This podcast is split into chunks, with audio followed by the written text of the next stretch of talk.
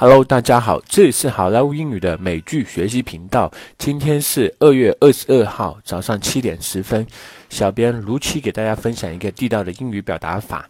今天的表达法是 do the trick。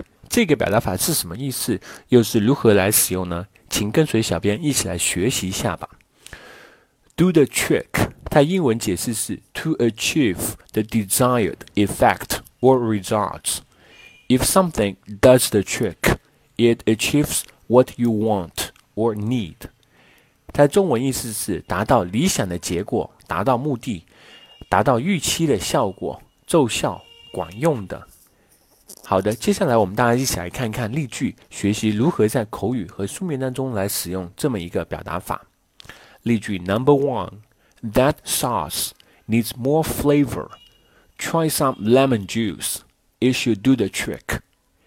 那个调味酱需要增加更多的口味儿，试试添加点柠檬汁，应该管用的。Number two, fresh ingredients and a reliance on olive oil seem to do the trick. 新鲜的食材再加上橄榄油，似乎能起到作用。Number three, this is China. Remember, the economy equations that may seem to work obviously elsewhere do not necessarily do the trick here。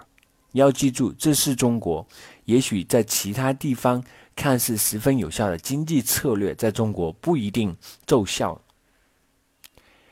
Number four, he's just announced the formation of a new government in the hope that that might help to do the trick.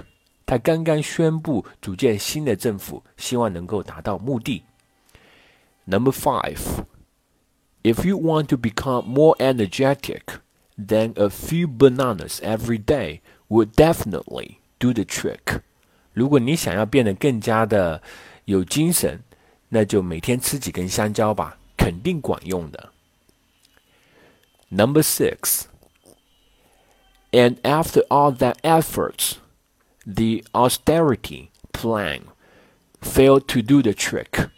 Britain left gold standard within months. 在付出一切努力之后，节俭计划终告失败。没用几个月的时间，英国就退出了金本位。Okay, everyone, that's so much for today. 更多地道美剧英语学习资源，欢迎关注微信公众号“好莱坞英语”。我是你们的主播 Vic。 我们明天如期再见，拜拜。